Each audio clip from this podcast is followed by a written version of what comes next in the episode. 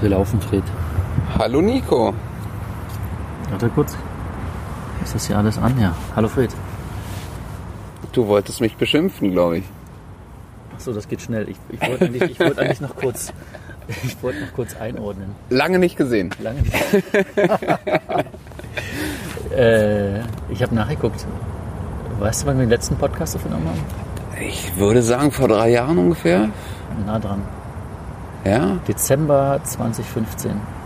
Vor fast vier Jahren. Ich habe gesehen, dass Rasenfunk heute den Fünfjährigen feiert. So lange haben wir Pause gemacht. Sie haben uns unseren Erfolg abgegriffen. Ich weiß nicht, wollten wir jemals Erfolg? Nein, nein, nein. Ich glaube, die Motivation, die wir damals hatten, äh, die haben wir jetzt gerade auch wieder. Das ist ja, eigentlich das Schöne daran. Also, weil äh, wir haben uns jetzt ein Jahr nicht gesehen. Wahrscheinlich, ja. wahrscheinlich, ja.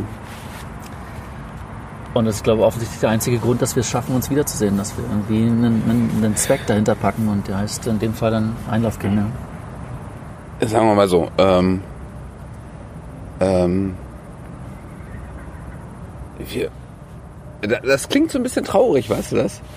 Äh, als, Ich finde das voll, na, weil als, ich meine, als bräuchten wir ein Wir sitzen- Projekt, um uns quasi. es äh, ist total traurig. Wir sitzen hier auf der Straße, trinken Bier, brauchen einen Sinn, um uns, brauchen, brauchen einen Vorwand, um uns zu treffen. Ich finde es aber okay, dass es traurig ist. ja, ja. Wir sind traurige alte weiße Männer. Wir, wir sind der traurige Clown. Wir füllen das dann auch wieder mit sehr viel Fröhlichkeit, diesen traurigen Ja, Clown. ja, ja, mit so einer, so einer verzweifelten Fröhlichkeit. Also, aber die schön ist dadurch. Ich finde das- Apropos Hertha. Ja. Ich, hatte- ich habe mich äh, vorher mit jemandem unterhalten am, am, am Sonntag, äh, dem Markus, der meinte, äh, er kennt mich von unserem Podcast, was total irre ist, weil das ist mir noch nie passiert. Dass jemand sagt, er kennt, äh, bist du nicht der Nico von dem Podcast mit Fred? Äh, und der sagte, dass ich damals den Podcast immer schnell mit Hertha gekapert habe. Ja. Und das wird auch diesmal wieder passieren, weil ich habe jetzt, wir haben jetzt zwei Bundesligaspieltage. Ich habe beide Hertha-Spiele gesehen, das eine im Fernsehen, das andere im Stadion.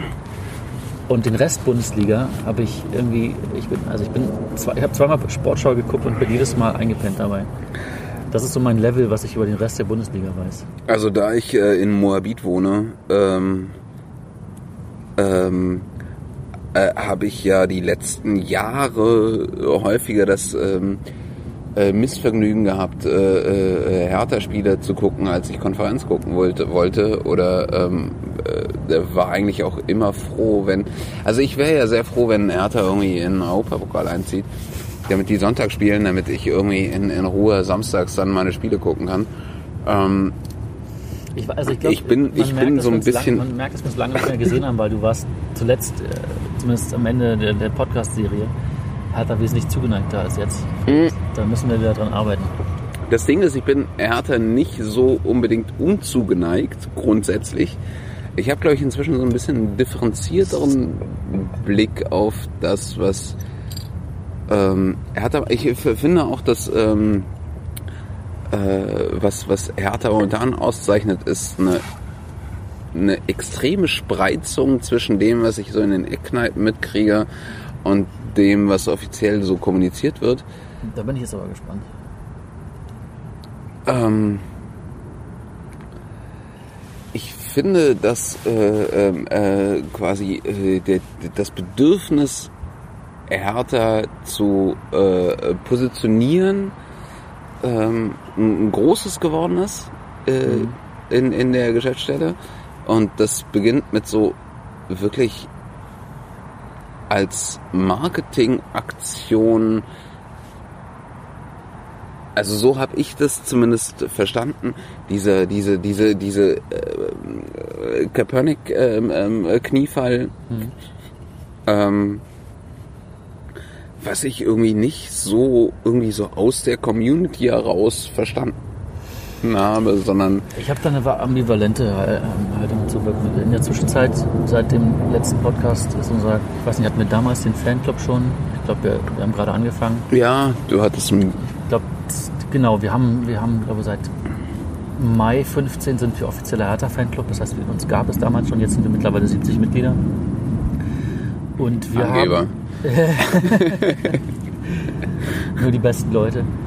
Ähm, und wir haben schon das Ziel, dass, oder wir hätten, wir sehen Hertha schon, oder zumindest den Fanclub und vielleicht auch was noch da dran hängt, äh, dass, dass es ein sehr aufgeklärter, moderner, weltoffener Club ist. Also erstmal der Fanclub. Und natürlich hätten, würden wir uns freuen, wenn Hertha auch so wäre. Und ähm, jetzt merke ich schon, dass das der Vereinsführung genauso geht. Natürlich haben die da vielleicht auch ein monetäres Interesse dran, dass das so ist. Weil dann vielleicht irgendwie Leute kommen, die jetzt erstmal nicht gehen, weil sie irgendwie äh, den, den, den, den, den alten Sack, der nur meckert, oder den Assi oder mal eine blöde Erfahrung hatten im Stadion mit Leuten, die halt irgendwie, keine Ahnung, rassistisch oder homophob ausfällig waren. Weil das hatte ich jetzt auch auf der Fahrt am Sonntag raus wieder irgendwie. Es war jetzt nichts Schlimmes, weil die haben auf eine Art, das waren halt irgendwie, keine Ahnung, Leute von weiter draußen, die haben auf ihre Art schon reflektiert, was sie da gesagt haben, aber trotzdem sind sie nicht ohne homophobe Beleidigungen ausgekommen. Und das ist halt scheiße, da habe ich keinen Bock drauf. Und ich kann verstehen, dass die Vereinsführung das auch nicht will, weil das natürlich irgendwie auch andere Leute davon abhält, zum Club zu gehen. Also da gibt es schon Überschneidung. Und ich finde das per se erstmal nicht schlimm, dass der Verein das will, dass das in die gleiche Richtung will, weil das wollen wir eigentlich auch. Ähm, ja, dass sie damit dann irgendwie im Endeffekt vielleicht mehr Leute erreichen wollen oder was da ist, weiß ich nicht. Ist mir erstmal egal, weil im Grunde deckt sich das mit uns. Und diese, Ja, diese, find- und diese Kaepernick-Geschichte, die war, die war zumindest war die so, auch wenn es jetzt schon ein paar Jahre her ist, ich weiß nicht, ob das jetzt alle Kamellen sind, aber ähm, Nee, ich finde, das zieht sich so durch. Also auch so mit diesem, wir wollen das Derby am Mauerfall-Datum haben und ähm, wir, ähm, aber das äh, scheinen auch aber das so, ist doch kein Marketing. Das ist total Marketing. Ja, das ist also das äh, unter uns Hertha-Fans war das war das so das Innerste. War, wir haben uns dusselig gefreut. Ich habe das irgendwie auf Twitter geschrieben vor vor äh, ich weiß nicht war das vor drei Jahren. Ähm, da war das nicht zum war das zum taktischen Einheit oder zum Mauerfall. Ich verwechsel das immer. Da hatte die Ostkurve eine richtig krasse Choreo. Da hatten die halt ähm, die geteilte Stadt mit den ganzen Stadtbezirken und dazu lief äh, vom Band irgendwie Berlin, Berlin, dann die Stadt braucht keine Mauern. Was ich damals als Kind irgendwie noch total krass, also als im Osten wohnend über Rias gehört und so total krasse Erinnerungen hatte. Mich hatte das als, als Ostkind hatte mich dieses Lied, was irgendwie ja nichts anderes wollte, als irgendwie die Stadt wieder vereinigen. Hat mich total beeindruckt. Und das spielte da irgendwie vom Band. Dazu dann die Choreo, wie die Stadt geteilt war. Und dann reißen die halt in dieser Choreo die Mauer ein, vereinen die Stadtbezirke und dann kam noch irgendwie so in Berlin nur Hertha oder so. Und wir lagen uns alle in den Armen so. Und wir haben ringsrum, wir kommen aus dem Osten, aus dem Westen, es ist scheißegal. Und das war für uns ein sehr starker Moment. Und jetzt, jetzt war der, war der also, mal, also Entschuldigung, da muss ich mal kurz reingrätschen. Ähm, das, ja. ähm, äh, warum hat dann Hertha da irgendwie also so also also warum macht man das dann, wenn Union in die erste Liga aufsteigt? Äh, warum macht man das nicht schon davor? Also warum ist das nicht irgendwie schon länger irgendwie äh, äh, Thema, dass man da irgendwie so so eine so eine an diesem Tag halt dann so eine so eine Ost-West äh, äh, Wiedervereinigungsgeschichte macht? Ja, das war ja jetzt von den, also die Kurve, von der ich gesprochen habe, die kam ja von den Fans. Das macht die Ostkurve. Das Ja. nicht, da hat der Verein nicht viel mit zu tun. Also sobald ich das gehört habe, kann es sein, dass der Verein die, die, die Choreos, die teuren, ein bisschen mit beschu- zuschusst, aber das, da lassen sich die, dass sich der FKO, der Förderkreis Ost- Ostkurve, nicht reinreden. Das machen die schon für sich. Ähm, Also für das Derby an diesem Tag ähm, haben sie ja ähm, deutlich geworben. Ja, das, ich, also so wie ich das gehört habe, waren das, waren das keine offiziellen Statements. Es gab so einige Mitarbeiter, die irgendwie laut gedacht haben und dass das irgendwie eine coole Idee wäre und das wurde dann eine Meldung und die wurde dann so groß, weil das, glaube ich, auch unter uns Hertha-Fans so viel Resonanz fand, weil wir alle dachten, das wäre doch mal geil. Weil tatsächlich haben sich sehr viele gefreut, dass, dass Union jetzt in der ersten Liga ist. Weil natürlich braucht Berlin zwei, zwei Clubs in der ersten Liga. Ein Derby ist total geil, sportlich macht das Spaß. Und dann auch noch Wirklich? Hast du das letzte Unionsspiel gesehen? Also ich kann Das- mir nicht das vorstellen, dass das 1-1. sportlich Spaß macht. Also Gut, dann meine ich die. ich ist- also ich habe Union auch die letzte Saison viel gesehen. Das- Also sportlich ist das kein Gewinn. Aber wenn das zwei Cup-Spiele sind, dann ist das auch okay. Mhm. Also Derbys halt sind. Ja, das ähm, Also die letzten zwei Derbys in der zweiten Liga, die, die waren, das war, das war meine Weltmeisterschaft. Also ich, ich war wochenlang aufgeregt. Die ganze Stadt war heiß. Es, jeder hat drüber gesprochen, egal wo du warst, in welchem Laden, ob du im Bäcker angestanden hast oder nicht. Jeder hatte irgendwie was zu Hertha und gegen Union zu sagen und jeder wollte die Karten kriegen. Das war schon eine geile Stimmung in der Stadt, egal wo du warst. Und äh, da freue ich mich drauf. Und wir haben uns alle darauf gefreut, dass man das vielleicht auch noch verbindet mit so einem, mit so einem historischen Datum. Und dann meinten die Unioner dann halt plötzlich so, oh nö, irgendwie nicht so. Neunte Nö, wollen wir Ja, aber hätte man die nicht vorher auch mal fragen können, ob die das auch wollen? Naja, wie gesagt, das, äh, das, so wie ich das mitbekommen habe, war das halt keine offizielle Anfrage von Hertha. Es waren so einige Mitarbeiter, die sagten, es wäre ganz cool. Ob das wie offiziell diese Anfrage war an die DFB oder an die DFL, weiß ich nicht. Hätte man bestimmt machen können. Also finde ich schon. Also das wäre ja das Mindeste gewesen. Ist mir, ist mir, ja, hätte man vielleicht machen können. Weiß nicht. Aber es ist ja, ist ja irgendwie eine formelle Geschichte, keine Ahnung. Dass da jetzt also die Ablehnung so groß ist von den Union-Fans, ist natürlich schade. Aber gut, spielen sie halt gegen Leipzig.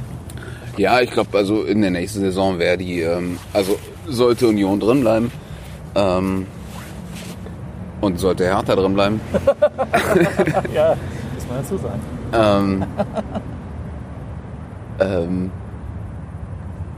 muss man ja schon sagen, dass, äh, dass da irgendwie, also, also es wirkte von, also aus, aus dritter Perspektive schon so, als hätte ähm, Hertha ganz gerne die Aufmerksamkeit, die Union jetzt gerade kriegt und ähm, den, den Effekt gerade halt auch.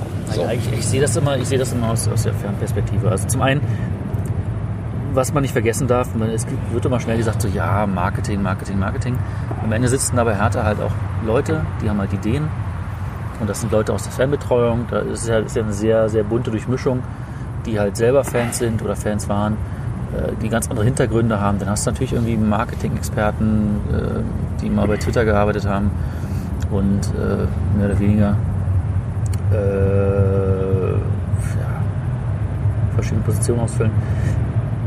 Aber das sind ja trotzdem auch Menschen, die halt irgendwie Ideen haben, die vielleicht gut sind. Und dann setzen die sich zusammen und sagen, naja, lass mal machen, und dann machen die das. Und dann sagt am Ende einer, ach, das ist aber scheiß Marketing. Da wird die Idee nicht mehr gesehen. Und ich finde, beim, beim, beim Kniefall war das schon so, wir hatten, wir haben vor dem Gespräch, irgendwie vor dem, bevor das Ding angegangen ist, kurz drüber gesprochen. Und da ging mir das genauso. Ich fand, die Idee war richtig. Also auch wenn das sehr weit weg ist, aber man hat ja gemerkt, dass das auch in den USA Resonanz erzeugt hat. So, dass Aber das muss aus der Community kommen, das muss aus der Mannschaft kommen, das muss irgendwie. die Mannschaft, die Mannschaft war heiß dafür. Also du hast, du hast, die haben, äh, die haben ja ähm, Kalu, Ibisevic uns interviewt und die hatten also da vor alle. allem, vor allem Davy Selke, der ja wirklich, also in der Hinsicht, ich habe äh, ja auf Davy Selke geschimpft äh, neulich, der ja äh, in der Hinsicht absolut vorbildlich ist, der ähm, wahnsinnig viele äh, Diskussionsrunden und so weiter ähm, ähm, so gegen Rassismus macht. Also den, den sieht man ja immer so als als ähm, als als Proll und so als als als Typen, der so breitbeinig daherkommt oder breitschultrig daherkommt und so. Das ähm, der der ja wirklich wahnsinnig sensibel für für dieses Thema ist. Also klar auch biografisch, ähm, aber ähm, das setzt er halt auch nochmal um. Also das ist ja ähm, ähm, ja, ja, das, ähm, aber es wirkte halt trotzdem so, als wär's äh, und es ist auch so kommuniziert worden, als wäre es irgendwie so eine Art von ähm, Branding. Und Naja, das, die ist, Idee das, kam- ist, das ja, ist ein Problem. Idee- das ist Idee echt ein Problem. Schon, die Idee kam schon aus der, aus der Marketingagentur.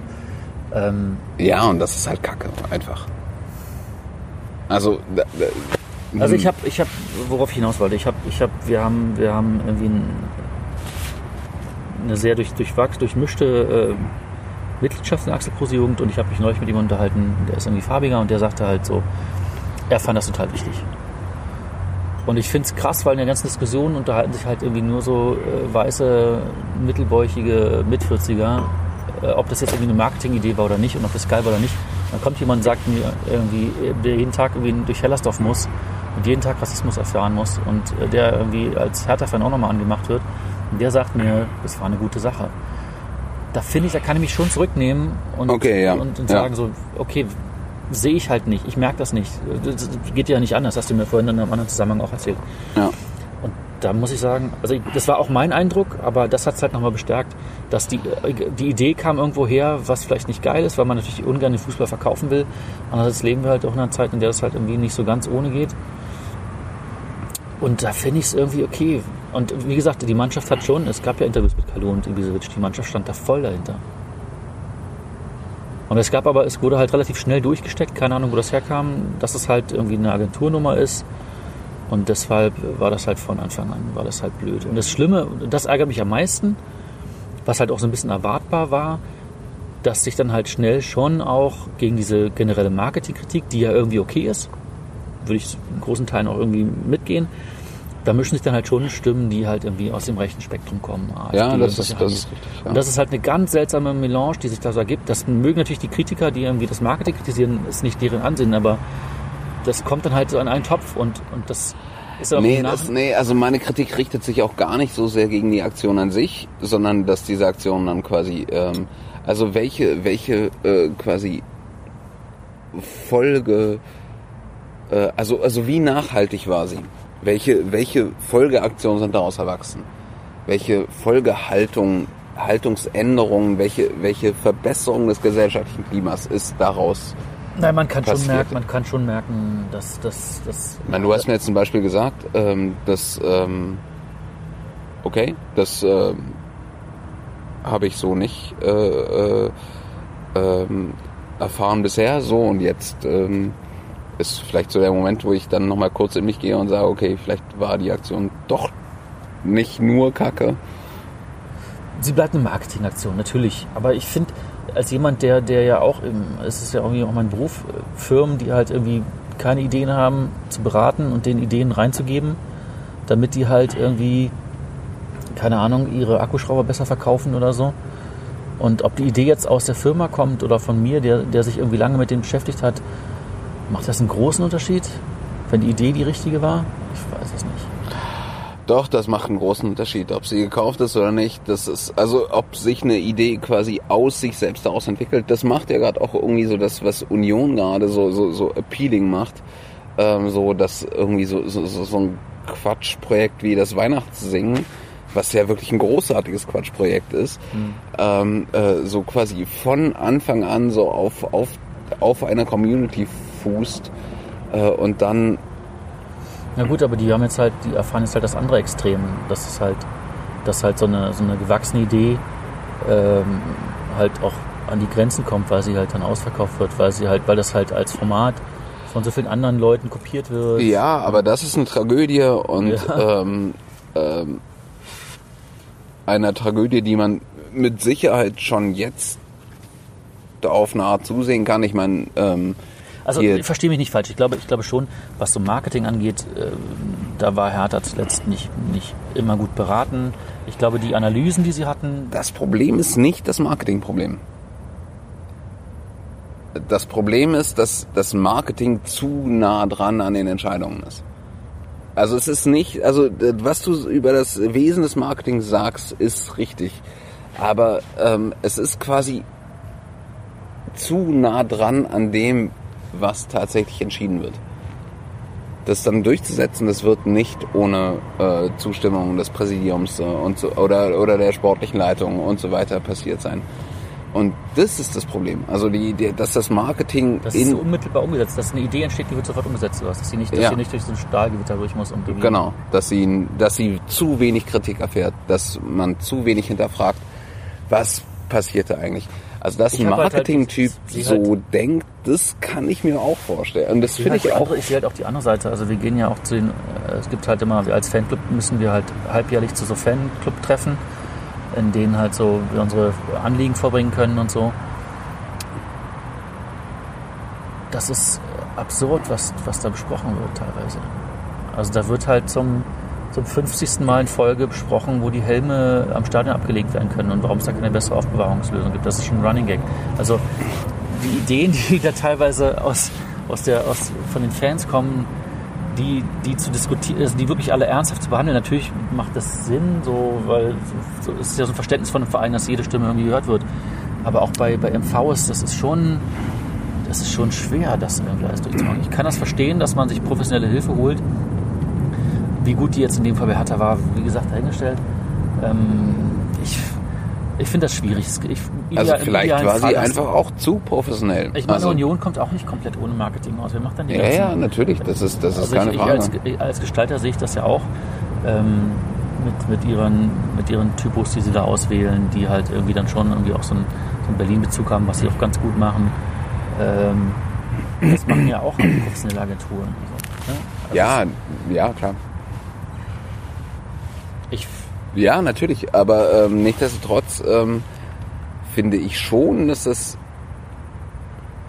also sagen wir mal anders. Ich, ich als jemand, der einen Fanclub, ich finde es ganz gut. Wir, haben, wir sind ein Fanclub. So. Wir, wir haben Ideen, die wir irgendwie gerne umsetzen würden. Und ich finde es gut, dass wir nicht zum Verein müssen, um die absegnen zu lassen. Ich finde es gut, dass die bei uns passieren und nicht im Verein. Ich will das gar nicht. ja. Und ich finde sogar, je mehr bei Hertha Scheiße läuft, desto, desto mehr Platz haben wir, um eigene geile Sachen zu machen. Ich will auch gar nicht irgendwas, dass das im Stadion passiert oder so. Das ist halt, das, wir machen unsere Sachen für uns, wir machen die draußen. Ich muss das nicht in der Ostkurve machen. Wenn wir unseren Banner hängen können, ist es cool. Ähm, aber wenn wir unsere Aktion irgendwie draußen machen, keine Ahnung, wir haben so eine Gedenktafel äh, am Arkona-Platz, wo Hertha irgendwie gegründet wurde, gibt es immer noch keinen Hinweis so in Berlin, dass, dass da 18, äh, 1892 Hertha gegründet wurde. Das, ähm, da sind wir halt hingegangen, haben da selber eine Tafel angebracht, so, so ein bisschen so Guerilla-mäßig, selber angeschraubt nach so einer Jubelaktion. Und ich finde das gut, dass wir das machen können. Und dass da nicht ein Verein drauf guckt und das irgendwie Ja. ja. fällt doch nicht. Ja, das ist- Und je schlimmer, der, je, schlimmer Also der je mehr der Verein verkackt in solchen Sachen, desto mehr Freiheiten haben die eigentlich. Und das finde ich gut. Das macht den Verein jetzt vielleicht nicht so liebenswert, weil, das, weil, man, weil der natürlich irgendwie eher gesehen wird als ein kleiner Fanclub. Aber mich als Fanclub. Ach, das kann ich, äh, mit sowas kann ich. Ähm, Was, was, aber, was aber das viel spannendere Thema an der ganzen Union-Hertha-Geschichte ist jetzt halt schon. dazu, äh, da, dazu muss ich äh, kurz sagen, äh, dass mein Bier alle ist. Gar Ähm, keins mehr. Wir können teilen. wir können teilen. Ich müsste aber auch gleichzeitig äh, mal kurz auf äh, Toilette. Manche Sachen erinnern sich nie, Fred. Ich, ich verbinde gerne Dinge. Äh, du kannst ja entweder derweil äh, äh, vor- vor dich hin erzählen, was ich in meinem Artikel geschrieben habe, aus deiner Sicht. Nee, ich höre es das ist- nicht. Ähm, Warte mal, bist du eine Pause? Hm.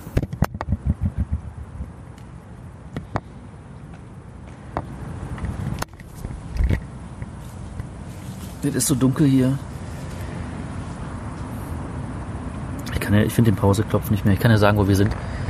Wir sind hier ähm, in Berlin, in der Greifswalder Straße, hinter dem Ernst-Thälmann-Denkmal.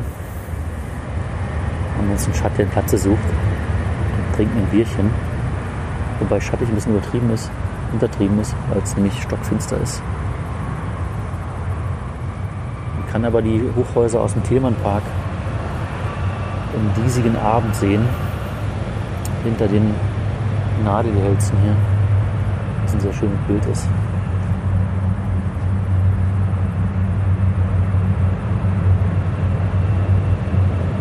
Da kommt er wieder.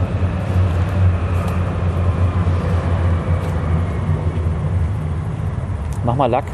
aber wollen wir nicht äh, nochmal einfach äh, zwei holen? Und Nochmal neu anfangen, Wie, wieso neu anfangen?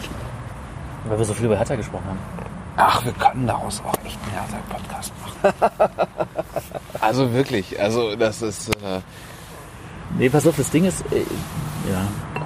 Wo willst du denn hier welche holen? Ich weiß nicht, der nächste Spät ist vorne an der, an der Ja. äh, Danziger. ja. Lass doch erstmal das teilen und dann können wir noch weiter sehen. Ähm,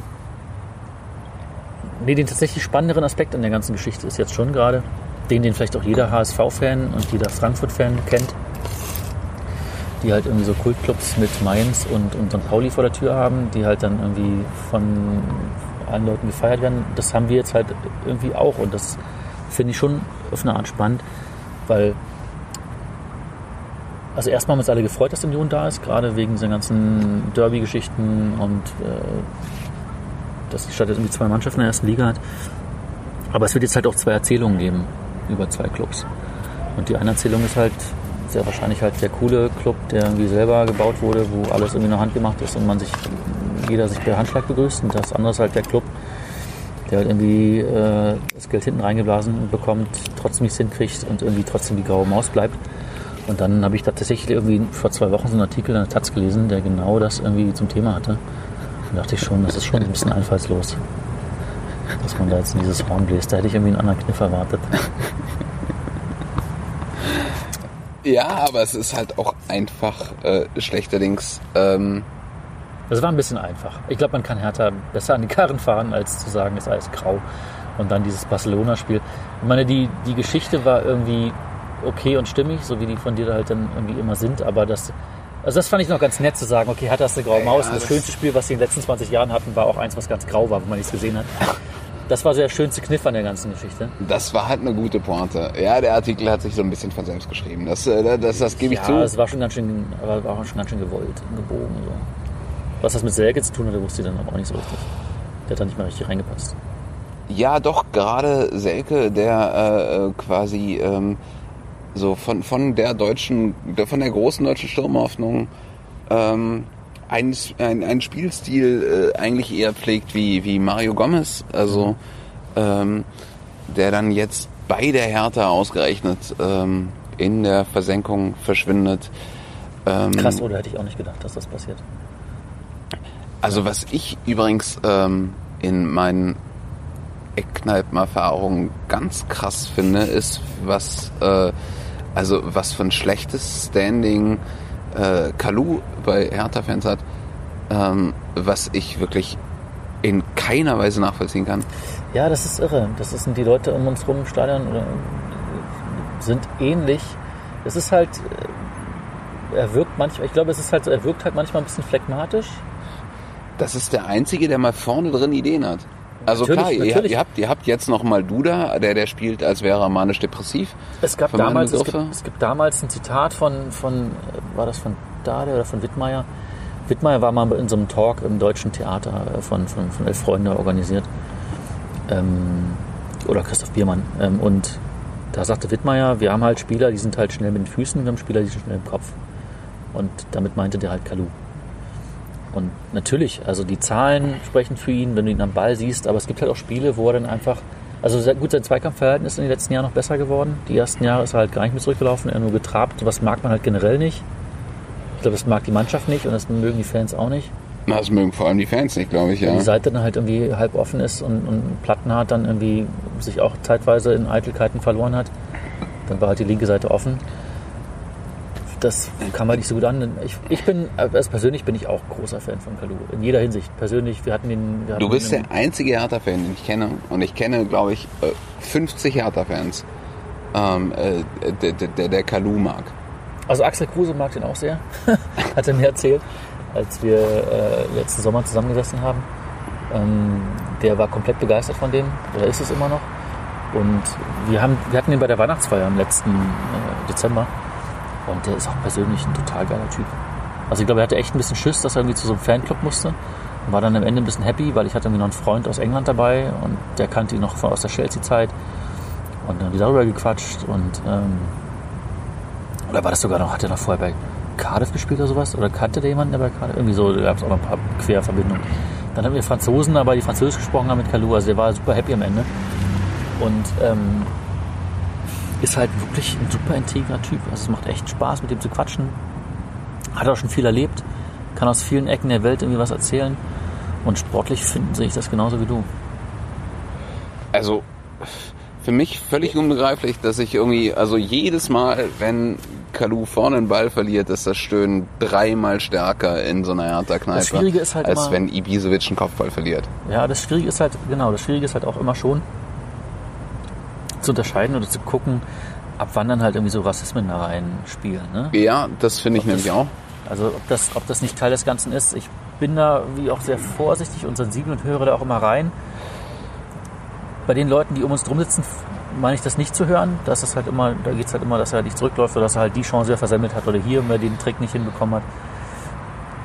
Naja, Das- die Geschichte ist ja, warum werden seine Qualität nicht gelobt? Also, weil das ist ja quasi, also für meine Begriffe ist das Herthas Unterschiedsspieler. Na, ich zitiere das natürlich dann auch immer, wenn das passiert in dem Moment und ziehe die Leute um mich herum damit auf. Aber ich weiß halt nicht, ob das, ob das, das strahlt dann vielleicht nicht so stark. Ich weiß es nicht. Aber die Zahlen sprechen, ist ja einer der erfolgreichsten Spieler der letzten vier Jahre oder so. Ja, Also, und äh, trotzdem wird in ganz Berlin irgendwie Lustenberger gefeiert. ohne Kalu also, sind wir letztes Jahr, wären wir letztes Jahr abgestiegen. ja, wahrscheinlich, ja. Oder war es das Jahr davor? Egal. Jedes Jahr wahrscheinlich. Aber irgendwie dann vorne in einem Zweikampf dann plötzlich im Pressing dann den Ball zu gewinnen, der dann irgendwie, das ist halt dann irgendwie mehr wert als Ich mag den, ich mag, ich mag auch sein, also er Das ist, wirkt, glaube ich, wirkt auch so ein bisschen intellektuellen Verachtung, glaube ich. Also, weil ich finde, ähm, Kalus äh, Art, Fußball zu spielen, ziemlich intellektuell. Also so, also musste schon so, also musste schon hingucken, um das, um das zu sehen, finde Mhm. ich. Also ähm, Aber das ist ja Selke auch ein gutes Beispiel. Also jetzt nicht im Sinne von intellektuellen Fußball, aber das, dass man, dass man, man sieht ihn spielen und man sieht ihn dennoch nicht spielen. Weil du verstehst halt nicht, was da, also ob das die Distanz ist oder so, die im Stadion entsteht oder so. Ähm, der macht halt Sachen am Ball, die sollte man mit der Bewegung, die er da macht, nicht hinbekommen.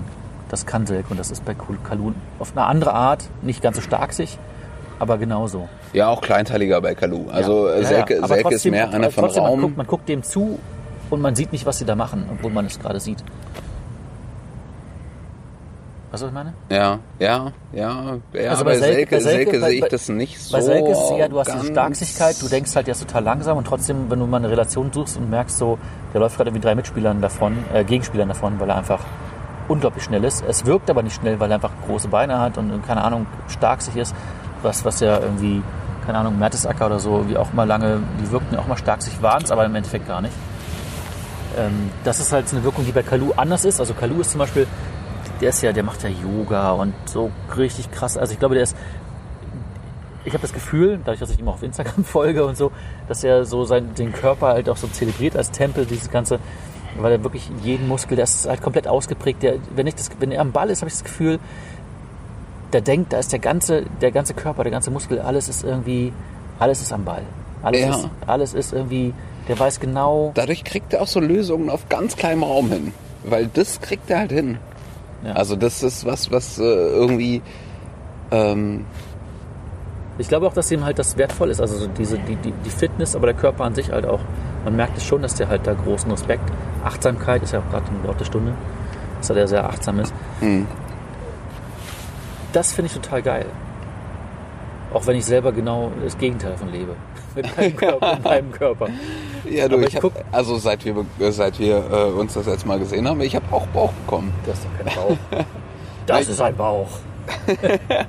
Naja, das siehst du mal die Relation. Zum Also, Glück, ist, zum Glück ist dunkel hier. Ich habe, weißt du, weg was kurz beschrieben, wo wir hier sitzen. Wir können es gerade so erkennen. Äh, ja, gut. Das war- waren jetzt aber alles nur so alte äh, Hertha-Kamellen. Ne? Ich bin mal gespannt, was passiert. Ich bin gespannt, wie diese ganze Erzählung weitergeht. Ich habe wie hast du das 2 zu 2 gegen die Bayern gesehen? Ich habe das 3 zu 0 gegen, also das 0 zu 3 gegen Wolfsburg nicht gesehen, aber das, äh, das äh, Eröffnungsspiel habe ich gesehen und ähm, ähm, dachte so in der ersten Halbzeit, okay, Ante Czovic äh, wird jetzt äh, so eine Art von mutigeren Fußball, so, also das, was irgendwie quasi wir vorher so als die Marketingstrategie ähm, ausgemacht haben, so wir gehen nochmal nach vorne und so weiter, das wird ja auch auf dem Feld stattfinden und dann in der zweiten Halbzeit hat der Niklas Stark dann zurückgepfiffen und da, da gab es halt dann irgendwie kaum mehr Druck auf die. Das ist total komisch. Das, das habe ich auch noch nicht so ganz. Also im Moment nach zwei Spielen, und das ist das Irre, scheinen sich halt so Muster zu wiederholen, die Hertha seit fünf, sechs, sieben, acht Jahren mitschleppt. es ist Und immer meine- das Gleiche, oder? Und meine Vermutung war aber immer, und das ist jetzt halt seltsam, ähm, also ne, du hast ja gerade Lustenberger erwähnt und wir lieben ihn alle, weil er halt einfach zwölf Jahre bei uns war. Meine Vermutung war immer, weil über diese ganzen Jahre gab es so eine härter DNA, härter Seele, wie auch man das nennen möchte, die immer gleich war. Dieses Rückrunde schlechter als die Hinrunde, äh, zweite Halbzeit immer so ein bisschen einknicken, ähm, in den wichtigen Spielen irgendwie so nicht da sein. Das, das, das war so symptomatisch für Hertha die ganze Zeit. Und wenn man mal guckt, wer da halt eigentlich von, vom Personal da war, war da halt eigentlich nur Lustenberg konstant da. Vielleicht noch Schelbert, der aber auch später vom HSV kam. Und meine Vermutung, meine, meine heimliche, die ich aber niemandem getraut habe zu sagen, war halt, vielleicht ist, ist Lustenberger auch so ein bisschen dann, als jemand, der halt immer da war, auch so ein bisschen das Problem gewesen. Jetzt ist er weg und wir sind immer noch die gleiche Härte. Insofern muss das irgendwie tiefer, ich weiß nicht, wo das, wo das ist, was das ist. Es ist so eine prinzipielle graue Mausigkeit, würde ich tatsächlich, also Also so, so, doch, die, die würde ich da wirklich attestieren. Also bei, genau bei diesem Bayern-Spiel hat man die, glaube ich, genau gesehen. Also ich, ich, weiß, dass, dass, dass, dass das im Verein ein Riesenthema war, dass sie halt auf jeden Fall offensiver spielen lassen wollten und auch bei Dada immer gedrängt haben, dass er offensiver spielen lässt. Insofern ist das, glaube ich, schon das Konzept für dieses Jahr, aber wie das halt so ist, wenn das halt irgendwie vier Spiele, fünf Spiele scheiß läuft, du stehst unten drin, dann ist das irgendwann noch egal. Ja, aber du hast, du hast am ersten Spieltag gegen, gegen, gegen Bayern 2-2 gespielt. Äh, oder bis 2-1 in Führung, ja? Mit zwei, ähm, also hast eine extreme Abschlussstärke plötzlich. Ähm, ja, gut, das war ja auch viel Glück. Äh, ja, du schießt zweimal aufs Tor, hast äh, zweimal ist da drin ja. und sagst dann danach,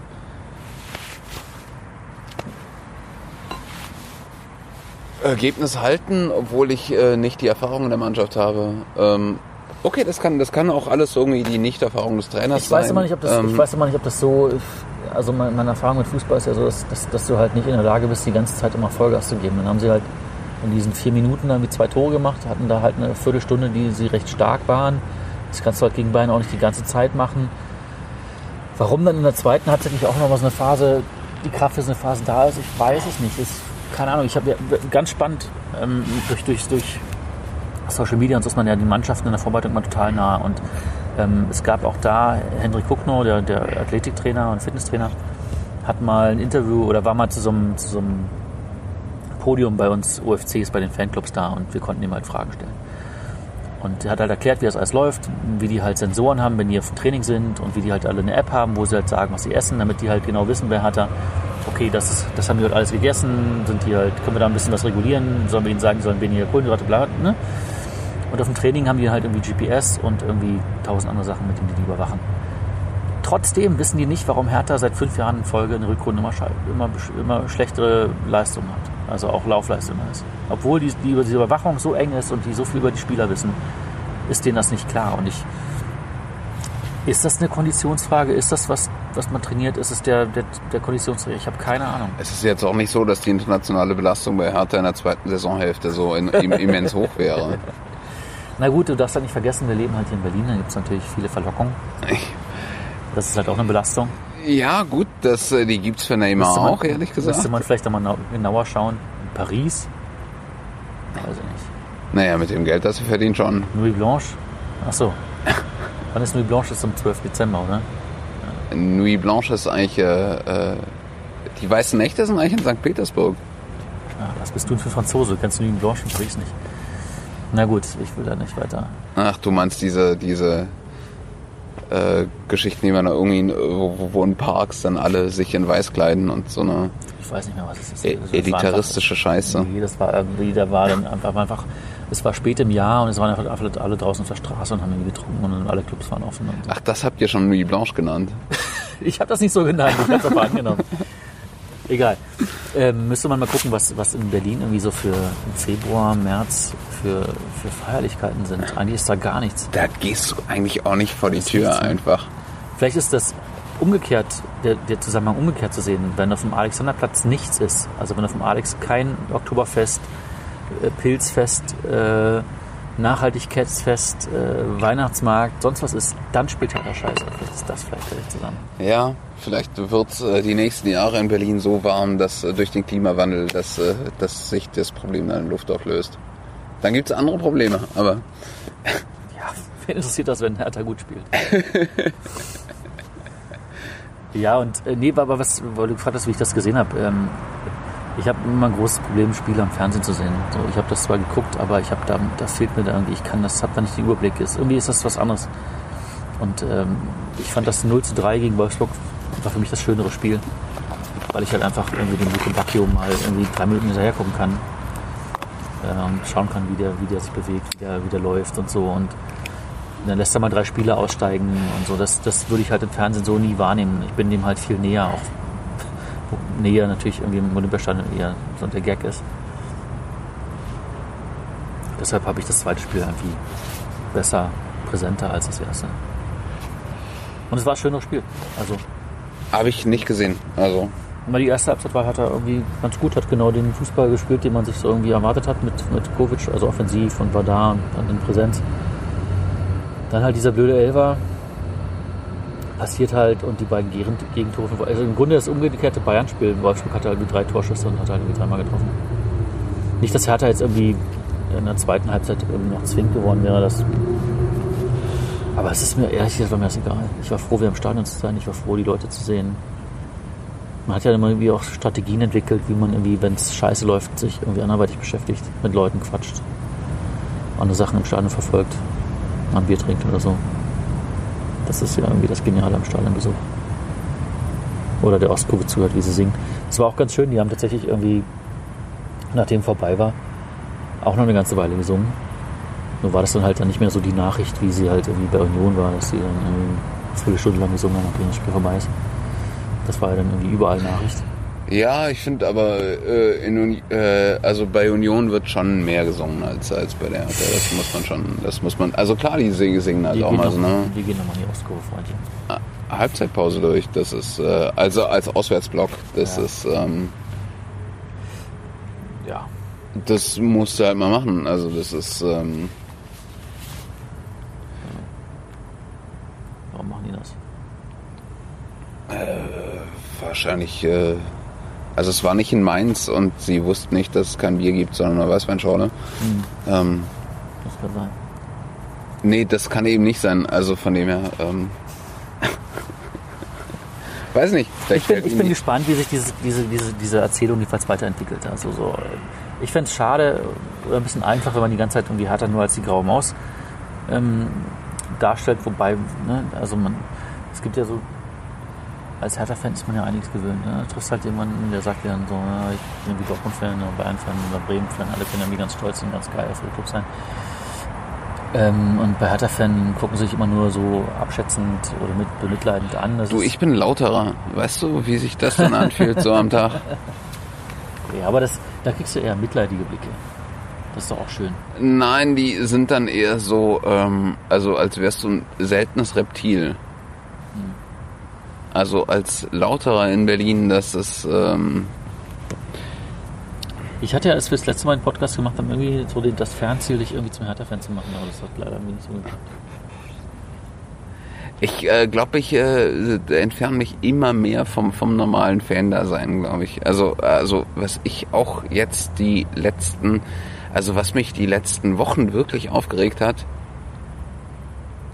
ist, äh, wie krass viel über ähm, Tönnies geredet wurde und wie wenig über Nürnberg, Karlsruhe und Bochum gesprochen wurde. Oh, das hat Ähm, oh, das tut mir leid, ja. Weil das ja. finde ich, also ich Ja. meine, wir, wir können, wir können, also das ist ohne Frage rassistisch und der soll zurücktreten und dieses Arschloch soll auch ähm, äh, äh, quasi selber in seinen, seinen, seinen verschissenen Fabriken mal Ja. Zehn Jahre arbeiten. Habe ich das richtig bis mitbekommen? Haben die Karlsruher den, den auch die ganze Zeit ausgef ausgepfiffen? Ja, das ist, ähm, aber das Ding ist, dass da irgendwie dann die Vereinsführung ähm, äh, obendrein das alles nochmal rechtfertigt, im Sinne von, Bei Schalke ähm, bist du jetzt. wir, ähm, was bei, Du bist bei Schalke. nein, ich bin, ich bin bei Karlsruhe, äh, Bochum und, ähm, Ach so, ja. Nürnberg. ähm, genau, dass sie da irgendwie dann sagen, ja, da gab es einen for- formalen Fehler. und es wäre unsere Diesen, Pflicht. diesen, diesen Ja. scheiß formalen Fehler gäb's nicht, wenn es nicht diese himmelschreiende weltweite Ungerechtigkeit gäbe. das ist das Härteste überhaupt. Und, und genau da das auszunutzen. Ja, Wir hatten, wir hatten Diskussion bei uns in der internen Gruppe. Und jemand sagt so, ja, das ist, da, das ist doch irgendwie, das ist doch nur eine Formalie. Natürlich müssen die das machen. So, nee, Mann, was kann ich nein, denn? das ist kein Format. Das Ich habe keine, ich habe keine, im Grunde, im Grunde das Gleiche. Äh, es ist nicht meine Perspektive. Ich habe keine beschissene Ahnung, wie es ist, durch die Sahara über das Mittelmeer hierher zu kommen. Ich habe keine Ahnung, welche Gründe es da geben kann, einen Pass zu verlieren, zu vergessen, wer man ist, wo man herkam. Ich weiß nicht über seine Umstände, welche Gründe ihn dazu gezwungen haben könnten. Was da auch immer, habe ich null Ahnung. Und ich werde das vielleicht auch nie erfahren und nie hören. und dann verlierst du sportlich ein Spiel Ja, genau. und verwendest das quasi persönlich gegen ihn. Ja. In, in dem vollen Bewusstsein, dass ihm das, dass Seattle das persönlich schaden wird. Ja.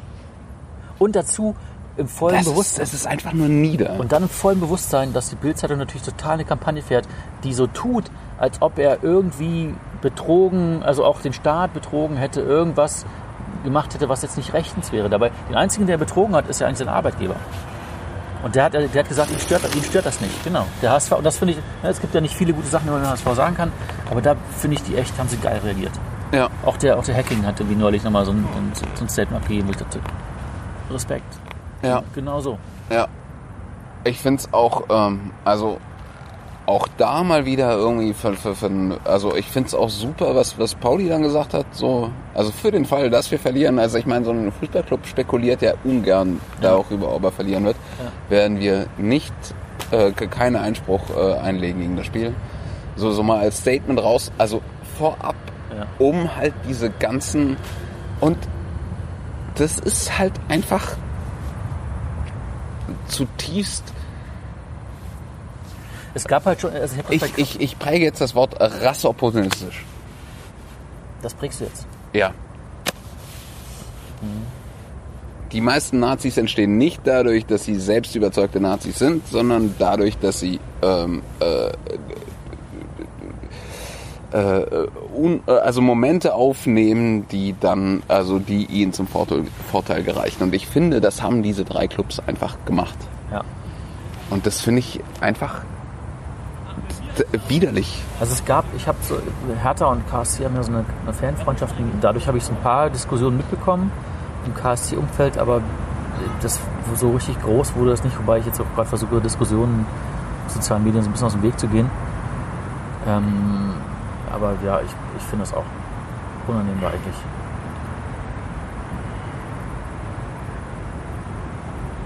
Aber ich an auf der anderen Seite, um, um nochmal kurz dahin zu gehen, wo wir herkommen, ohne das jetzt das Thema irgendwie abwürgen zu wollen, aber ich finde halt schon Fankultur, Fanclub, das gibt mir halt was, wenn halt irgendwie der Fan, wenn, wenn der Verein halt irgendwie nicht performt, das ist halt eine der vielen Ebenen, die du halt hast im, im Stadionerlebnis. Und dann zu sagen, okay, dann ist das halt der Grund, warum ich ins Stadion gehe. Weil man halt andere Leute trifft, weil man halt irgendwie zusammen Lieder entwickelt. Also die, die Ostkurve, das wäre einen neuen Song. Die Rückrunde, was ganz schön ist. Und dann wird er halt geübt und singen alle mit. Und das, dann, das macht halt dann irgendwie so ein, so ein Spiel auch aus. Es gibt mir halt auch total viel. Und ich kann auch ins Spiel gehen und mich einfach nur freuen, dass wir halt irgendwie als Fans irgendwie einen schönen Tag hatten. Und äh, dann ist das, das Spiel irgendwie egal. Aber das ist natürlich auch immer wieder schwierig bei, bei einem Club wie halt Hertha, wo du halt, gibt halt nicht das eine Fanerlebnis, du hast halt viele Fanerlebnisse und die sind in der Masse natürlich irgendwie auch teilweise schwierig. Ja, vielleicht ist das irgendwie auch so, so, so ein äh, strategischer Vorteil, den, den ähm, ähm, Union gerade hat, dass ähm, also ich habe von den zehn Mal, die ich äh, bei Union im Stadion war, schon so eine Art von homogenem ähm, Erleben. Mhm. Ist das, Also, ist das, also ganz abgesehen mein davon, Eindruck ist dass ja schon so, du hast halt, du hast halt, du hast halt die frühen, die frühen Original-Berliner Fans, die eine eigene Nummer für sich sind. Dann hast du halt so die, die später kamen, die so unsere Generation ist, die halt auch irgendwie noch Original-Unioner-Fans sind. Und dann hast du aber auch schon noch die vielen zugezogenen, die Engländer, die halt dieses, dieses authentische suchen, die halt irgendwie dieses Kultige haben wollen. Und das ist, das ist ja alles andere als homogen. Da ist ja auch eine Menge Sprengkraft drin. Also ich meine jetzt gerade, wo man halt nicht mehr für jedes Spiel irgendwie eine Karte bekommen kann. Ja, aber so- muss. aber so diese, diese Art von ähm, ähm,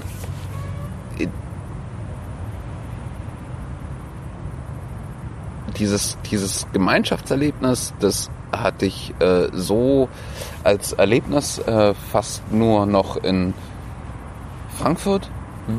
Ähm, mich stört das eigentlich auch immer eher. Also ich bin eigentlich auch immer eher nicht gerne in so einem Union-Block, weil mir ist das irgendwie zu viel. Du singst immer absichtlich andere Lieder. Nein, ich äh, ähm, äh, guck mir das lieber von außen an. Ähm, und äh, also warum mich das auch so äh, nachhaltig äh, beeindruckt hat, ist gar nicht so sehr. Also die ersten fünf Male, die ich bei Union im Stadion war, hat Union immer wirklich derbe auf die Fresse bekommen. Das erste Mal war, glaube ich, dass, äh, dass sie gegen Werder Bremen äh, im DFB-Pokal gespielt haben und dann da irgendwie 5-1 aufs Maul bekommen haben. Äh, Das zweite Mal war gegen Fürth, da haben sie, glaube ich, 4-0 verloren oder so. Ähm, Ich kann noch nicht mal mehr sagen, wann das war. Ähm, Äh, Das ging so weit, dass mir äh, befreundete Union-Fans verboten haben, ins Stadion zu gehen, weil ich quasi so das Anti-Maskottchen wurde äh, in diesem. Ähm, und da hatte ich wirklich äh, so so eine Art von also das das war halt das war halt irgendwie so wirklich wie so ein Wohnzimmer so wir gehen nicht ins Stadion wir gehen nicht zum Fußball wir gehen zum Union das war ähm, Ich glaube, ich glaube, ich glaube, das, das glaube ich dir sofort. Ne? Also ich war, ich war erst einmal in der, in der alten Försterei und das, das war auch klar, war das irgendwie gut, aber es ist auch schon zu lange her, dass ich da jetzt genau sagen könnte, wie das. Also ich habe das damals nicht so wahrgenommen, aber es war auch ein Freundschaftsspiel, das ich da gesehen habe, gegen die Bayern, in der damals, äh, es war die Van, Van Gaal-Zeit oder kurz Ja. vor der Van Gaal-Zeit, wo ich weiß noch genau, mein Bekannter war Bayern-Fan und der meinte so, hier, dieses Riesentalent, was sie da im Tor haben, hier Thomas Kraft, der wird noch richtig, richtig groß werden. Das ist noch ein bisschen hängen geblieben. auch damals schon die Hertha-Brille ja äh, nee, das ist wirklich hängen geblieben. Ähm, und, aber ich, also ich glaube, das, das Wichtigste an einem Stadionerlebnis, an einem guten Stadionerlebnis bei so großen Clubs, wie halt Hertha und so, die halt dann nicht mehr so eine, so eine wahrscheinlich überschaubare, kleine homogene Masse ist, ist halt tatsächlich mit, mit vielen und mit guten Leuten wegzugehen. Ja. Aber wenn du alleine unterwegs bist, bist du viel sensibler für die ganze Scheiße, die da draußen passiert. Und wenn du mit Leuten unterwegs bist, die einfach gut drauf sind, die nett sind, dann, dann siehst du das halt alles nicht mehr. Und da hatte ich, äh, äh, um ähm, das Union-Thema dann auch ähm, endgültig abzuschließen, ähm, auch mein negativstes äh, äh, Union-Erlebnis ähm, war, als Christian Arbeit vor, also der Pressesprecher von Union, ähm, vor einem Spiel dann quasi dann einen, einen Journalisten, äh, also oder gegen einen Journalisten einheizte, ähm, der also offengelegt hatte, dass äh, der, der Präsident von Union hier, Zingler, ähm, äh, in, in so einem, weiß nicht, äh, Elite-Regiment, äh, äh, so äh, NVA-Geschichte hier im, im Dzerzhinsky Ja, Felix. Das, ja, ähm, gewesen war und ähm, das halt mal so, so in den Raum geworfen hat. Und äh, dass der Typ dann da unten auf diesem Feld stand und das halt dann irgendwie so, wir lassen uns das irgendwie nicht diktieren, wir, wir, wir, also wir äh, so. Und dann immer dieses Wir und ich dachte, okay, das, das, das ist, das ist nicht ich, das, da, da gehe ich raus. Das ist, ähm, da, da will ich auch kein Teil von sein. Also das ist, ähm, da könnte er mich mal kreuzweise am Arsch lecken. Tja, was ist, was ist, was ist da einfacher? Ne? In so einer, äh, du, hast, du hast zum einen so eine homogene Fanschaft, in der es aber schwerer ist, dann irgendwie so äh, solche Sachen zu durchbrechen. Oder halt irgendwie bei Hertha, wo du halt, wenn du so bist, vielleicht gar keinen Halt findest, weil es einfach zu durcheinander ist, zu heterogen und wo man vielleicht auch so viele Gruppen hat, wo man gar nicht rein will, weil die einfach unangenehm sind. Die gibt es halt auch, die will ich gar nicht wegdiskutieren. Ja, die gibt's mit Sicherheit auch. Also ich sehe das ja auch viel in so härter ähm, Eckkneipen und so. Ich, ich nehme nehm das auch viel wahr, so dieses, äh, dieser Wunsch nach einem, eigentlich eher so nach einer Welt, wie sie vor 30 Jahren war. Hm. So, so dieses, ah, da waren wir hier noch in unserem Westberlin und das hat uns eigentlich auch gar nicht so sehr gestört. Ähm, also so nehme ich das irgendwie, also so Vor sind 30 Jahren hat Hertha zweite Liga gespielt und stand kurz vorm Abstieg. Also ich weiß nicht, ob sie die Zeit zurückhaben wollen. Ja, aber man verklärt ja die Vergangenheit auch so sehr, wenn man. Ja. Jetzt kommen langsam die Sterne raus. Es ums Verklären, das Gegenteil von Verklären aufgeht, jetzt gerade auf.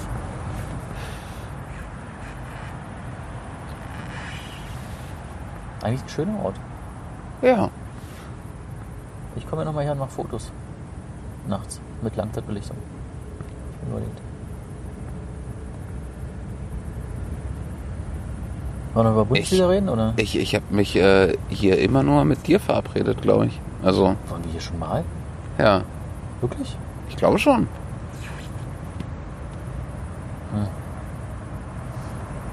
Ich dachte immer, es wäre nett hier zu sitzen, aber ich habe auch nicht gedacht, dass es komplett dunkel sein wird. Also Bundesliga oder wollen wir jetzt einfach sagen, das war eine Hertha-Folge und wir hören auf? Wie lange haben wir denn schon gesprochen? Habe da hier irgendwie kein Licht. Mö- Möchtest du, möchtest du noch ein Bier trinken? Also äh, fast eine Stunde. Naja, die 90 Minuten müssten wir schon fast voll kriegen, oder? Wirklich? Möchtest du noch ein Bier trinken, oder? Ich würde schon gerne eins trinken, aber dann nochmal das Ding anmachen, weiß nicht. Können wir lieber noch so quatschen. Ja, da seid ihr halt dann leider nicht dabei. Ihr drei, ihr drei Zuhörer, die wir da draußen haben. Wenn die Folge überhaupt jemals irgendwo hinkommt. Ich Ja, muss, das- erst mal, ich muss erst die Seite zum Laufen kriegen, dann muss ich die ganzen Connections zu iTunes hinkriegen. Dann vielleicht noch mal schauen, wie das mit Spotify heutzutage funktioniert. Das sind ja alleine Ja. schon zwei Tage Arbeit. Ob ich das überhaupt noch hinkriege vor dem nächsten Spieltag. Das ist eher ein Zeitdokument. Ja. Und aber auch ein Statement sozusagen. Wir, wir sind wieder da. Ich finde es ein bisschen unangenehm, weil wir jetzt einfach so viel über Hertha gesprochen haben. Ich wollte gar nicht so über. Also ich war Wirklich? Wolltest du nicht? Naja, ich war nur auf Hertha vorbereitet, aber ich dachte eigentlich schon, die, die, die, die Intention war ja auch, also jedenfalls war das früher so, wir treffen, treffen uns und ich frage dich aus, wie so die Bundesliga gerade aussieht, wie es da so läuft, weil du dich auskennst. Ja. Also du kannst mir natürlich auch Fragen stellen, aber wir hatten ja irgendwie dann dieses. Äh, also ich meine, das war jetzt auch vielleicht auch deswegen, weil ich diesen Theaterartikel geschrieben habe, dass ich da irgendwie. ja, der war echt schlecht.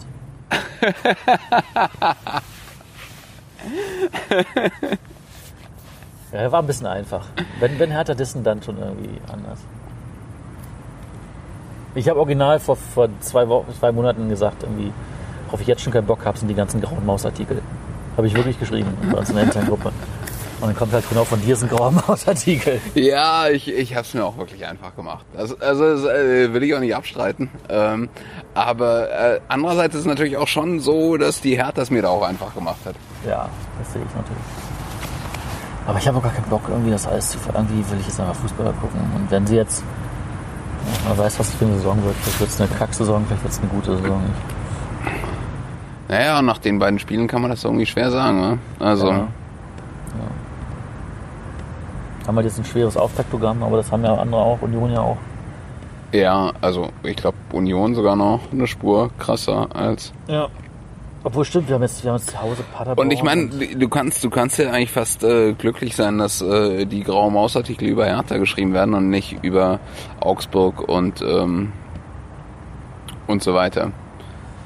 Naja gut, das ist ja das Schöne an der Bundesliga, gerade mit diesen acht neuen Trainern, die irgendwie ständig zitiert werden.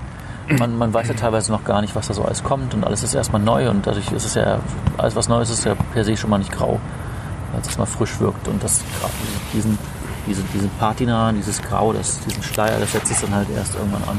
Ja gut, das hat natürlich irgendwie Hertha mit äh, Anticovic dann irgendwie ähm, so ein bisschen untergraben, also der ja so Ja, mit Stallgeruch hat. Bacchio, und der so. so ein bisschen äh, wie erstmal nach, nach Der Glamour war, ist. der war wirklich richtig, richtig gut ähm, im Der ersten war Spiel. gut, der war auch das war, das war richtig, der hat richtig Spaß gemacht. Also er hat viele Flanken jetzt im zweiten Wolfsburg-Spiel versemmelt, aber du merkst schon, das ist ein Spieler, das ist halt, wie du auch Kalu beschrieben hast im Grunde, der halt so ein, der halt wirklich so ein Spiel halt irgendwie auch, also der durch der Situation kreieren kann, naja, die diesem Spiel anders ausgeht. Aber so in der ersten Hälfte der letzten Saison war Lazaro ja auch irgendwie so ein, so, so, so ein Typ, der das irgendwie hätte machen können und dem hat man irgendwie diese Spielfreude ja auch so sukzessive Eher ausgetrieben. andersrum, da war er, da, da war er dann schon, äh, es gab irgendwann mal so einen, so einen Knick und da sagte, ich weiß nicht, ob es Kalu war, ich glaub, dass die jungen Spieler schon in Gedanken bei anderen Vereinen sind und ich glaube, da hat er über Lazaro gesprochen. Ja. dem war schon klar, dass er, dass er eine Nummer zu groß ist für Hertha. Und äh, bei ihm war es eher andersrum. Also er hat eigentlich immer Gas gegeben. Das war auch das Geile. Er hat irgendwie in seinem ersten oder zweiten Spiel sofort ein Tor gemacht, ist sofort in die Kurve gerannt, weil er Bock hatte. Du hast gemerkt, so, das ist einer, der brennt, der äh, im Grunde auch der, der auch dann diese Zweikampfqualitäten immer gezeigt hat. Nicht nur das Technische hatte. Ähm, da, da hat man als Fan natürlich auch schneller mit connected mit dem. Ähm, aber da ist das irgendwie die Spannung so ein bisschen abgefallen gegen Ende. Und gerade die letzte, die Rückrunde war bei ihm dann schon eher schwach. ja. Aber das ist ja, ist ja auch schwer dann irgendwie aus dem raus zu diffundieren. Naja, aber wenn du sagst, irgendwie- passiert. Also wenn du sagst, ähm, äh, die sind in- gedanklich schon woanders, dann bist du halt auch die graue Maus. Und vielleicht nimmst du das mal an und, und machst Ja, was daraus was, Maus? statt, Das statt ja irgendwie zu sagen, okay, wir sind irgendwie Das ja Hauptstadtclub und Das so ein ist ja die Scheiß. Bundesliga-Realität. Also wenn so viele Clubs sind einfach nur so Durchlauferhitzer für halt größere Clubs. Ja, das ist Hertha ja auch. Ja, genau. Aber das, das, deshalb macht, das macht sie ja nicht unbedingt zur grauen Maus. Hertha versteht sich mittlerweile ja auch als Ausbildungsclub und das machen ja andere. Freiburg, äh, gibt's da noch? Meins. Mainz, Auch Ja. Frankfurt. Nürnberg natürlich auch. Die machen das ja nicht anders. Nürnberg ist ja fast so eine Art Farmteam für uns geworden. Ja, das ist wieder das, äh, das, der gegenteilige Sprech zur grauen Maus. Ja. So, ich muss mal auf Toilette. es ist, äh, Ja, gut. Warte So- mal. so ist das. Dann sag, sag, sag das, also dadurch, dass ich alle 30 Minuten auf Toilette muss, ist auch so ein Fußballspiel schwierig für mich auszuhalten, weil ich muss ja immer so eine Okay, dann lass noch, eine, lass noch eine Tradition, wir, äh, unser Spieler des Spieltags. Äh, des letzten jetzt. Ähm,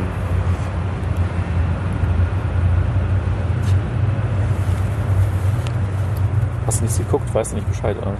doch, ich habe ein bisschen geguckt. Ähm, Das war natürlich eine blöde Idee, mit dir äh, einen Fußball-Podcast zu machen, würde ich gar nicht ausgehen. Pass auf, ich, du überlegst kurz, ich fange qualifiziert an. Ähm, la, lass mich derweil kurz. Ähm, äh, ich, ich, kann, ich kann besser denken, wenn ich kann nicht zu einem Bandgerät sprechen. Du, du, musst, du musst jetzt vor dich hin plappern. total Spaß. Tut mir leid, ich lass dich jetzt im Solo. Ja, komm, geh bei, mach hin. Hm.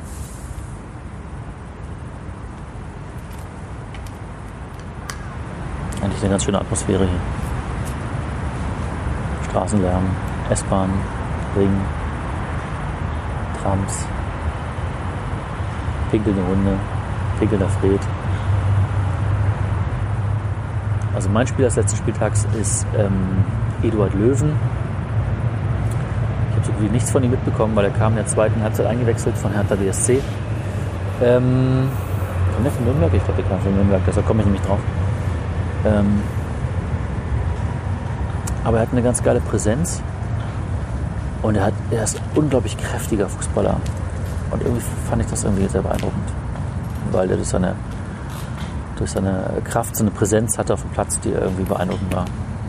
Das fand ich gut. Deshalb ist er mein Spieler des Spieltags. Ja, finde ich auch.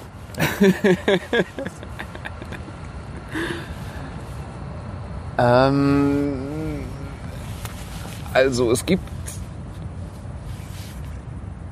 ähm, zwei Leute, über die ich gerade nachdenke zu schreiben. Also ähnlich ähm, ähm, gehässig äh, wie über die Hertha im Übrigen. Ähm, Das hat niemand verdient. Du bist, du bist wirklich, äh, du bist zu gutherzig. Ähm, der eine ist ein Unionsspieler, äh, Ein was? Unionsspieler, Achso. Baransen, ähm, der alles gleich gut kann, aber nichts wirklich. Das finde ich, äh, der, hat- der hat gar nicht gespielt das letzte Mhm. Wochenende. Ähm, Das klingt nach mir. Ich würde eigentlich, also mein Spieler des Spieltags war, glaube ich, äh, Patterson. Ähm, weil die Art und Weise, wie der äh, Paderborn abgeschossen hat, das war so, äh, das war so ein richtiger Schlag in die Fresse. So, also so, so, so, ein, so ein eklatanten Abwehrfehler. Also so, die, die, äh, Paderborn hat wirklich ganz äh, Quatsch. Äh, ja, ha- hat ganz großartigen Fußball gespielt. Ähm, Haben Sie im Spiel gegen Leverkusen auch schon gemacht? ja, war, war super alles.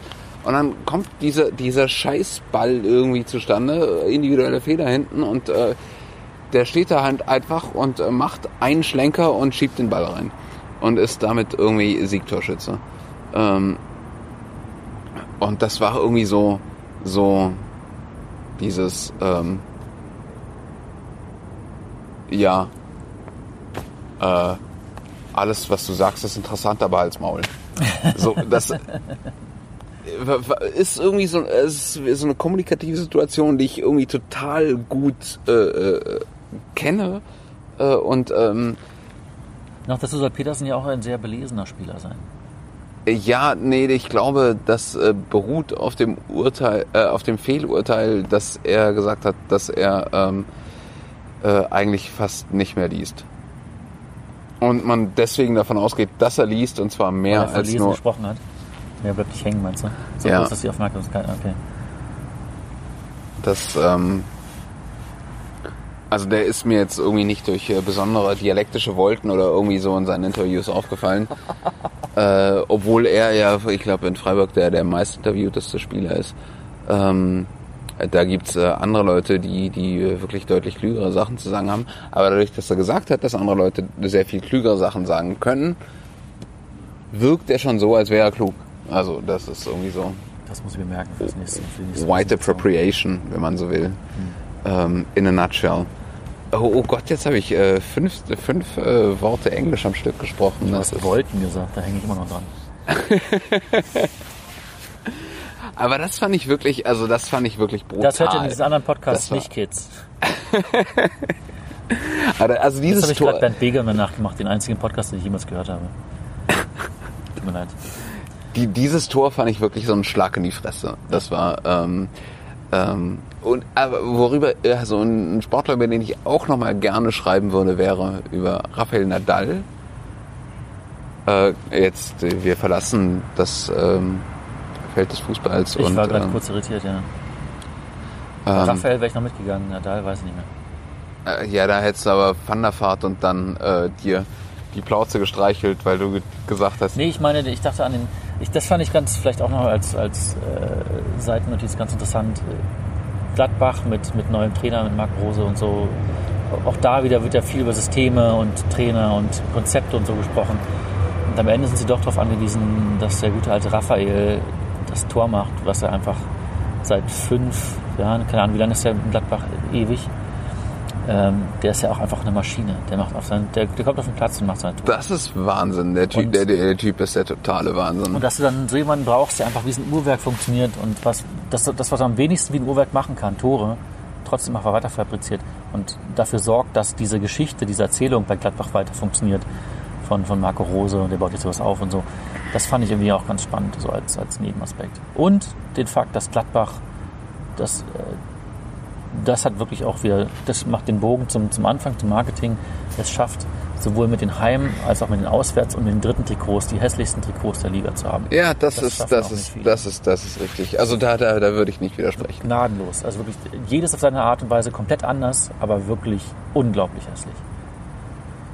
So, Mich, mich hat sehr gefreut, dass äh, Embolo so getroffen hat, wie er getroffen hat. Also nämlich auf äh, in Embolo-Style. Ähm, ähm, mich, ich glaube, im Westen der Republik werden auch äh, viel, viel mehr graue Mausartikel über Schalke 04 erscheinen als über Hertha. Das wird dich dann wieder freuen. Ja, Ähm, Also, nicht, also wa- warum ich, warum ich über Rafael Nadal, Nadal schreiben wollen würde, wäre ähm, diese die, der Preis, den Erfolg fordert. Ja, so dieses, also der, der Typ strahlt nie Freude aus, nie. Also, also Roger Federer. Ähm, äh, hast du mal irgendwie, also da gibt's irgendwie Emotionen, die du, die du irgendwie mit, aber das ist so dieses emotional, was der macht. im Vergleich ja. Ja? Okay. Und wenn ich das dann irgendwie mit dem, also dann parallel dazu mit dem Frauentennis vergleiche, wo du dann irgendwie so eine, äh, also die Williams-Schwestern hast, die, äh, wo du den quasi die Emotionen, die sie jetzt gerade haben, quasi direkt ansiehst oder ähm, es gab ja damals irgendwie diese, diese, diese, diese vier großen ähm, äh, Murray, der, der irgendwie dann nichtsdestotrotz irgendwie so, so, so einen Zugriff auf die eigenen Emotionen hast, hat. Ähm, äh, War ja, der war pure Emotion. ja. Und du hast ihm das immer und mit dem konntest du mitgehen. Das war irgendwie so. Und Nadal ist irgendwie so, äh, ist auch tatsächlich irgendwie so eine Maschine. Ähm, immer, was, meine, immer kleinteiliger, immer feinfühliger. Aber, aber es ist irgendwie alles, wird alles noch krasser neurotischer. Ob äh, quasi der Erfolg das aufwiegt, das ist die Frage. Das finde ich, ähm, ist Ach so, die Frage, meinst- du meinst- die, die Raphael Nadal stellt. Fre- Freudlosigkeit kommt mit dem sportlichen Erfolg oder war die vielleicht immer schon da? Weiß ich nicht. Vielleicht versucht er nur ein Loch zu füllen, was er nicht füllen kann. Und das sportliche Erfolg. Ja, aber dann ist der Sport vielleicht nicht der richtige Moment, äh, nicht das richtige Momentum, um das zu füllen. Und ich finde, der Sport ist immer noch ein Spiel. Such mal kurz seine Nummer raus. Hans das mal kurz. Also ich finde, ich finde, dass, ja dass also genau, genau dieses spielerische, was ähm, Federer finde ich immer noch hat, ähm, ähm, das strahlt er halt überhaupt nicht mehr aus. Hm. Also was auch irgendwie so, ähm, weiß nicht, äh, Ja, aber ich weiß, normalerweise geht man dann einfach zur Arbeitsagentur, machst eine Umschulung und dann liest man sich im Internet ein paar nette Sprüche durch, so, äh, die haben zu motivieren, ja. dass, dass man einfach das machen soll, was einen glücklich macht. Also ich weiß nicht, wie viele Leute du kennst, die regelmäßig zur Arbeitsagentur, aber das ist eigentlich eher so ein Bereich, wo dir Freude ausgetrieben wird. Ja, aber da ja eh schon keine Freude hat in dem, was ihm, weißt du, vielleicht hat er dann, vielleicht entdeckt er dann nochmal neu. Ja, oder er wird Weinbauer. Ich hab, ich hab, ich hab, äh, ich, ich war eine Zeit lang vor einem Arbeitsamt, regelmäßig. Da war nicht viel Freude, das stimmt schon. Das ist, äh, Aber das es ging ist eigentlich eher, es ging auch gar nicht eher um die Freude, die man im Arbeitsamt kriegt, sondern eher um eine Umschulung. Ich fand nur das Bild witzig, dass jemand, der so viel Geld im Tennis verdient, äh, zum Arbeitsamt geht und Ich glaube, der wird, der, der baut dann eher Weine an, solange das äh, auf Mallorca noch geht. Ähm, und da nicht alles vertrocknet ist, weil Ja, Vielleicht kommen sie bald nach Brandenburg. ja, vielleicht hast du dann demnächst Raphael Nadal zum Nachbarn. So, gut. Das fand ich jetzt, das war jetzt, das war jetzt ein buntes Ende. Das fand ich schön. Besser als nur über Hertha zu reden. Nächstes Mal bereite ich mich auch für andere Teams vor. Sag mal Tschüss, Fred. Äh, tschüss, Fred. Ist, äh, Die Stopptaste, es ist so dunkel, ich finde die Stopptaste nicht. War schön, Nico. Ja, machen wir jetzt öfter. Ja, Also machen im nächsten halben Jahr nochmal. wir. Ja.